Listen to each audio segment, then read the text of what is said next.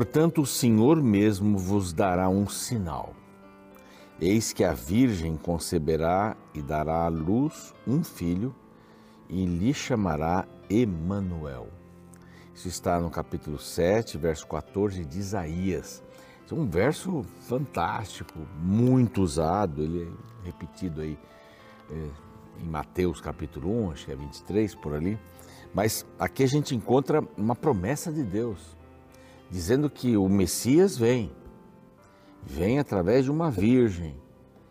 É, são, são coisas assim milagrosas, não é? Saem do normal. Como é que uma virgem vai, vai dar à luz a um filho? Então, nós temos aí toda uma teologia em cima disso.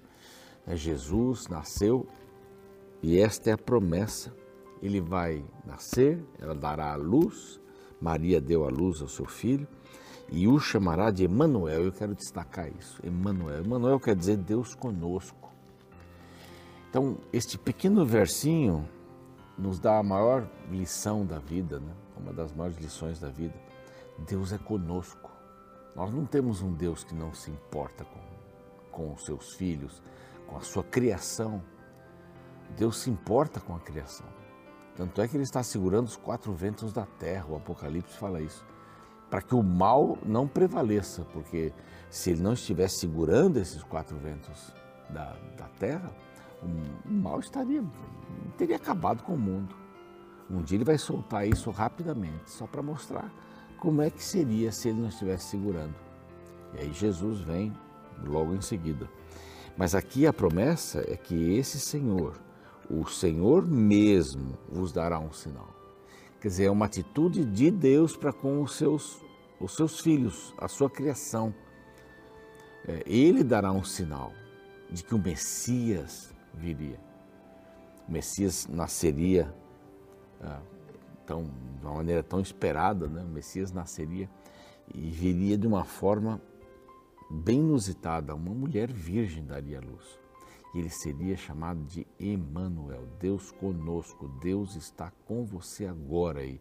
Não sei se está passando um problema, está com dificuldade, que coisa está acontecendo na sua vida, mas ele está aí. A gente não o vê, mas se você é, é, esperar, orar, aquietar o coração, você vai conseguir ter certeza da presença dele. Experimente isso, é a palavra de Deus que diz. E este é o programa Reavivados por Sua Palavra. A palavra vai mudando nossa vida, vai animando nossa vida e nós queremos contar com a palavra de Deus para tomar as maiores decisões. Nós temos a alegria de estar no YouTube, no canal Reavivados por Sua Palavra, NT. Vai lá, se inscreva. Nós também estamos no Deezer, no Spotify, de Gênesis 1 até agora. Todos os capítulos gravados ali até o dia de hoje. Você vai poder rever quantas vezes quiser. Estudar a palavra realmente. Né? Enquanto estiver fazendo lá seus exercícios, vai ouvindo a palavra, não perca tempo. Nós estamos também no NT Play e nós contamos com os Anjos da Esperança para nos dar esse, esse privilégio de pregar o Evangelho em português e espanhol para todo mundo. Isso vai para o mundo, a gente não tem nem ideia onde chega. Quantos corações são tocados pela palavra, pela programação da Rede Novo Tempo? Rádio, TV, mídias sociais, cursos bíblicos e o apoio é dos Anjos da Esperança. Se você quer se tornar um Anjo da Esperança, para nós será uma grande alegria. Basta você mandar uma mensagem para este WhatsApp que aparece aqui, tá bom? E falando em cursos bíblicos, aqui está mais um curso bíblico. Ele não é novo, ele já está aí algum tempo e sempre faz muito sucesso, porque as pessoas querem conhecer o Apocalipse. Você gostaria de conhecer também o Apocalipse? É bem simples, olha, 98 páginas aqui, 96 páginas e um material lindíssimo, lindíssimo, preparado com muito carinho para que você pudesse ter mais informações sobre este livro enigmático, um livro maravilhoso que tem a resposta nele mesmo. Então basta você mandar um, uma mensagem para este outro WhatsApp aqui, pedindo a revista Apocalipse. Você, bem, você vai recebê-la em casa. Nós vamos para o intervalo agora, na volta o Salmo 102. Não saia daí.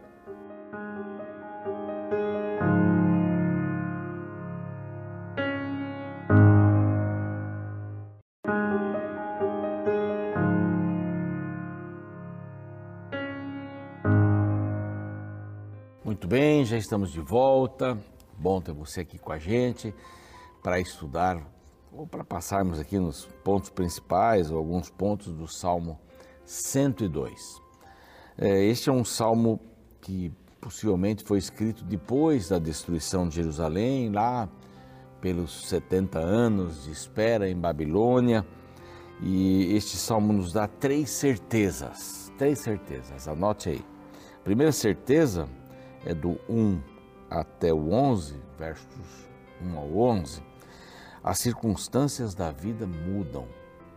Essa é uma certeza. Até tem uma, uma frase de Heráclito que ele diz assim: não há nada permanente a não ser a mudança. É uma frase, né? Muito legal essa frase. Não há nada permanente a não ser a mudança. Então as circunstâncias da vida mudam. Elas mudam tanto para o bem como para o mal. Hoje a gente pode estar de um jeito, amanhã do outro. A vida muda, ela não é sempre a mesma coisa. Nós podemos imaginar, ah, eu vou ser sempre assim, eu não vou, eu não vou mudar, eu não tenho. Não, a vida muda. E nós temos muitas oportunidades. Só no campo acadêmico você pode buscar instrução e mudar a sua vida. Não é? Mudar, inclusive, a sua profissão, o seu trabalho atual. A vida muda, muda muito. As pessoas mudam, o mundo muda.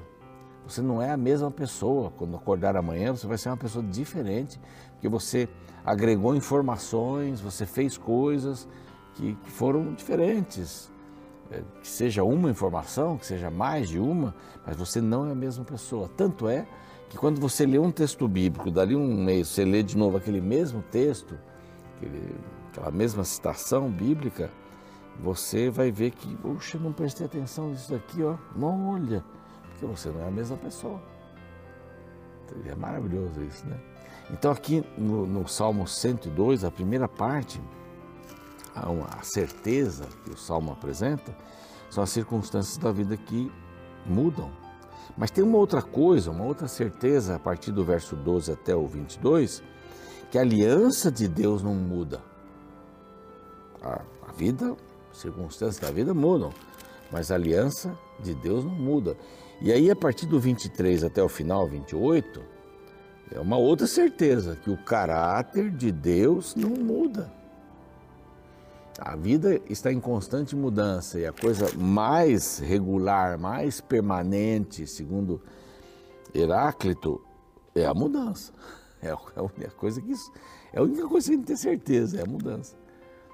Mas a outra certeza que esse salmo nos dá é que a aliança de Deus não muda e o seu caráter não muda também. Não mudam aliança e caráter. E este é um salmo de lamento. Ele começa assim com um desespero, um grito de, de ajuda. E ele vai: Ouve, Senhor, a minha súplica e cheguem a ti os meus clamores. Você, você encontra outros salmos assim que, que vão nessa direção, né? Ouve, Senhor, ouve. E aqui parece que a gente encontra uma pessoa em depressão. Bom, ou porque viu Jerusalém ser destruída, e vai lá para Babilônia, ou nasce em Babilônia e ouve as histórias de como era Jerusalém, e agora não, não estava pedra sobre pedra, os muros também caídos da cidade. Uma decepção tremenda com a vida. Não é? A gente, a, a circunstância da vida vida muda, as circunstâncias mudam. Você não vai ter sempre isso. Vou dar um exemplo aqui, fora um pouco da, da Bíblia, mas o futebol não tem time que vai ganhar sempre. Você tem algum time que nunca perdeu? Não. Aí os times contando, ah, tantas partidas sem perder, ah, vai lá, uma lá vai perder, vai empatar. Não tem time que ganha sempre. Então as circunstâncias mudam para a vida também. A sua vida não vai ser desse mesmo jeito. Ela pode estar bem, estar maravilhosa, não vai ser sempre assim aqui, não. Ela pode estar ruim, estar péssima, você está mal, mas ela não vai ser sempre assim. Quando você está em depressão, quando você tem essa situação aí na sua vida, parece que nada, nada fica claro, né? Tudo fica escuro, você não vê o sol, você não vê a beleza das flores. você não vê o sorriso de uma, de uma criança, você não aprecia uma música boa. Está tudo ruim, tudo ruim. O óculos está embaçado, a estrada está esburacada, você passa por sempre por ali, mas hoje parece que ela esburacou totalmente, né? É a sua visão, é o foco. E estar em depressão não tem nada a ver com pecado. Estar em depressão é uma situação que deve ser tratada, às vezes quimicamente, às vezes com aconselhamento, com terapia. Não, é? não dizer assim, não, Deus vai me curar desse, dessa depressão, não, não, eu vou orar mais, tá bem, mas se faltar um, um produtozinho químico ali, não, Deus pode fazer um milagre, né? Eu estou falando aqui, Deus pode fazer um milagre, mas não é pecado estar em depressão. E aqui você encontra uma pessoa que escreve que está em, de, em depressão. Na minha Bíblia, assim, um comentário da, da abertura, arrependimento e esperança, diz assim, oração do aflito que desfalecido derrama o seu queixume. É muita coisa ruim, né? Muita coisa ruim. Mas às vezes a gente pode estar assim. E a gente tem que passar por isso. Por quê? As circunstâncias mudam. O que não muda é a aliança de Deus e o caráter de Deus. Com Ele você pode sempre contar. Né? Você pode até ter, ter uma nuvem no céu, encobrindo o sol, mas o sol está lá, vai mudar, não vai ficar sempre assim. Não vai ficar sempre assim. Ouve, Senhor, minha súplica, e cheguem a ti os meus clamores. Quer dizer, será que o Senhor está me ouvindo mesmo? Essa, essa é a pergunta que eu ouço muito como pastor. Deus me ouve? É melhor chorar por mim, pastor, porque Deus não está me ouvindo. Eu não tenho um privilégio de orar para Deus Ele vai me ouvir mais do que a você. Não tem esse privilégio pastoral. Você é pastor, não. Então agora você vai ser ouvido. Ninguém mais vai ser ouvido, você vai ser ouvido. Não, não tem isso. Não tem. Mas essa, essa é uma. Será que Deus está me ouvindo? Será que minha oração está chegando no céu? Não, Deus está debaixo do teto, né? Assim, a oração não passa do teto. Não, Deus está debaixo do teto, Ele não está acima do teto. Por isso que a sua oração sempre vai chegar para Ele. Seu clamor sempre vai chegar para Ele. Não, é? não, pinte. Você não precisa pintar tudo de, de cinza. Por quê? Porque vai passar. Vai passar. Você vai buscar ajuda. Pode orar também, que é importante. Peça para Deus, mas vai passar. Se você pedir ajuda, foi atrás, vai passar. Não me ocultes o teu rosto no dia da minha angústia. Senhor, justo hoje, até brinquei num sermão que eu fiz lá na minha igreja, lá no Morumbi, São Paulo, Rua Almanza 155. Tem gente lá que vai me visitar de vez em quando. É um prazer, viu? Mas se você for, me procura lá no final. Aqui quando diz assim, não, não me ocultes o teu rosto na minha angústia. Né? Inclina os ouvidos no dia que eu clamar, dá-te pressa para me acudir. Quando você está assim, está tudo cinza, você não tem certeza, Deus está me, tá me vendo, Deus está me ouvindo, Deus, Deus não está chateado comigo, Deus ficou birrento, né? ah, não falo mais com você porque você pecou, não quero mais falar com você, estou de mal, né? De mal, não sei se é esse dedinho ou esse, estou de mal, estou de mal. Não, Deus não faz isso daí. Mas vejam aqui a situação, né? É, não te ocultes o rosto no dia da minha angústia, estou sozinho. Isso é um sintoma da depressão, né? Parece que está no meio de gente, mas está sozinho.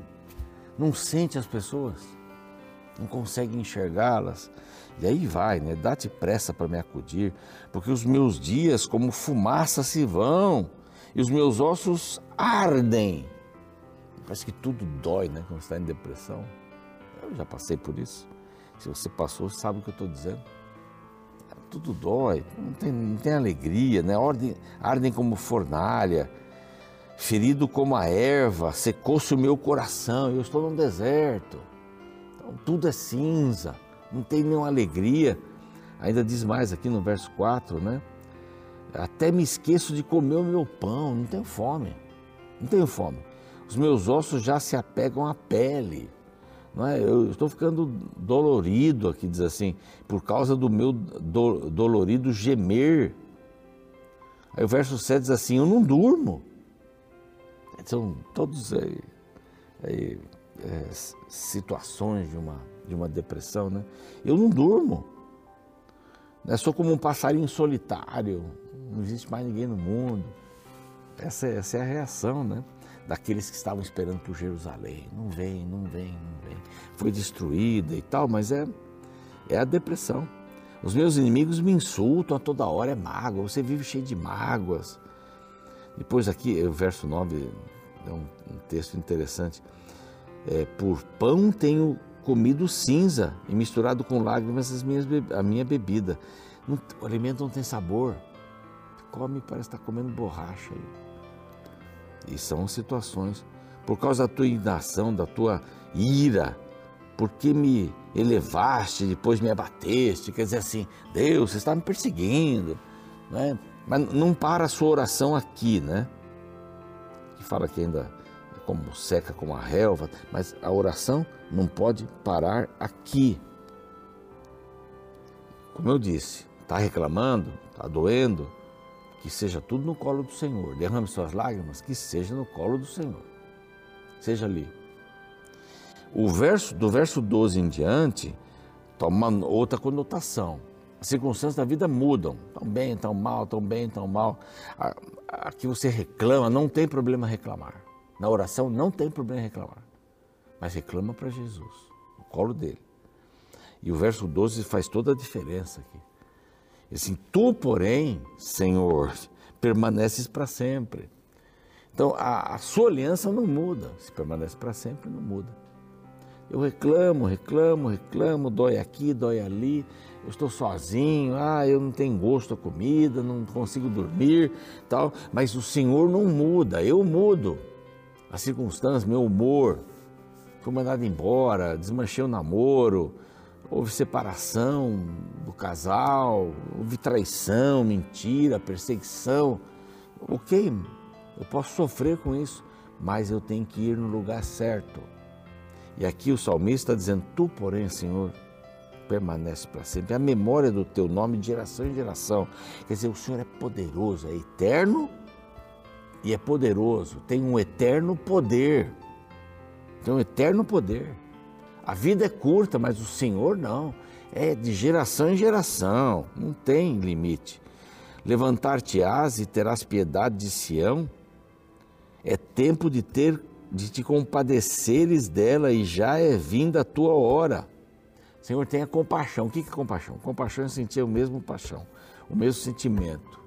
Senhor, sinto o que eu estou sentindo e Deus só faz isso. É isso que Deus faz. Porque os teus servos amam até as pedras de Sião. Estão olhando para Jerusalém que está destruída. O templo que está para baixo está derrubado. Então, Senhor, está tudo ruim, mas o Senhor está cuidando lá. O Senhor vai se compadecer.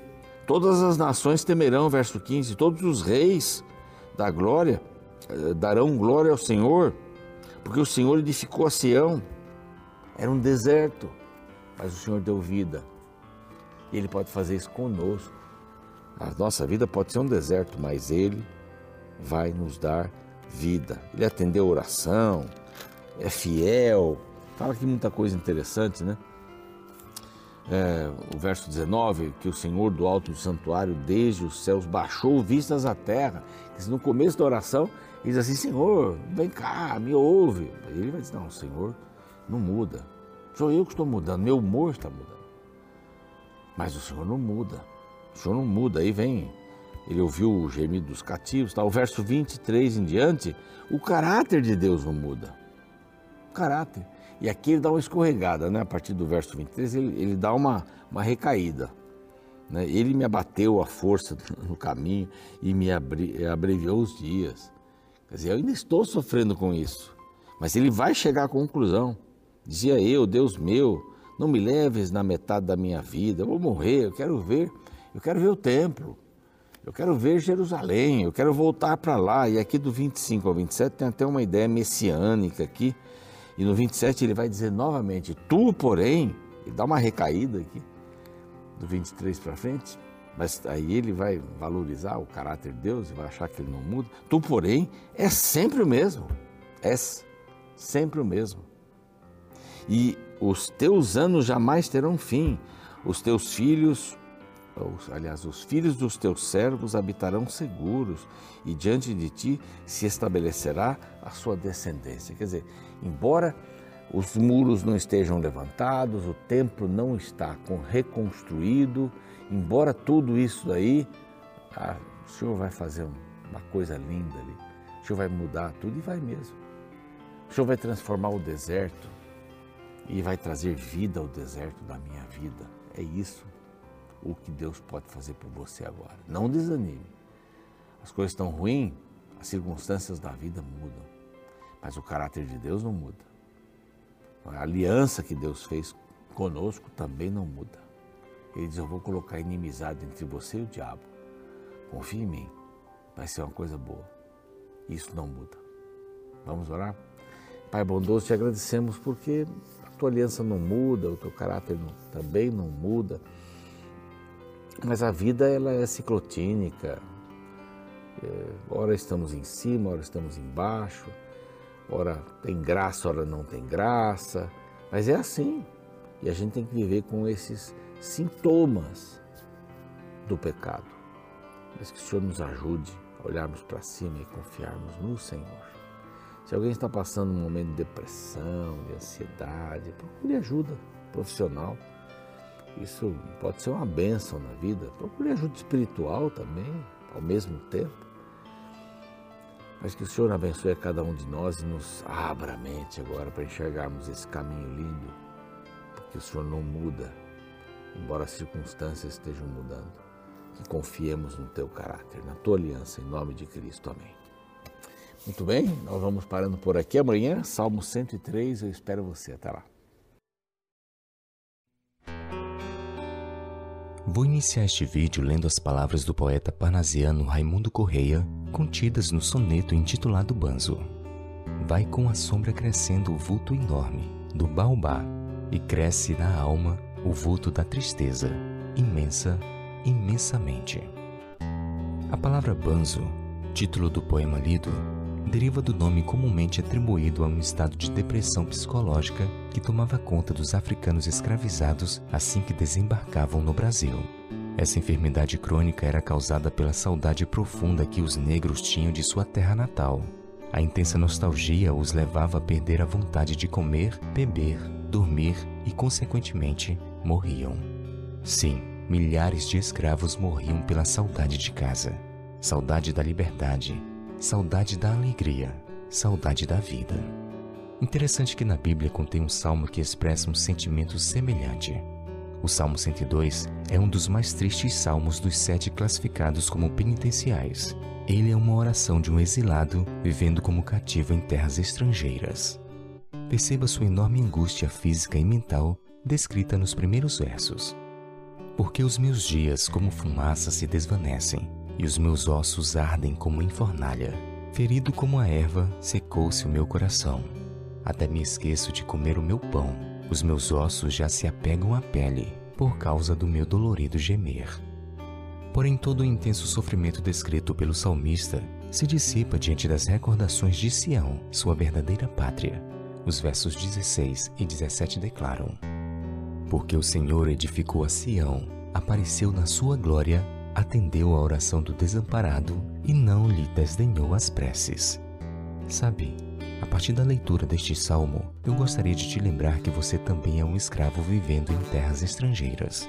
É por isso que muitas vezes sentimos saudade de um lugar que ainda não conhecemos.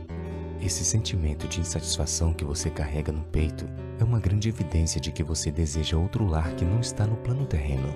Isso é saudade do céu. Afinal, como brilhantemente declarou o escritor brasileiro Rubem Alves, a saudade é a nossa alma dizendo para onde ela quer voltar.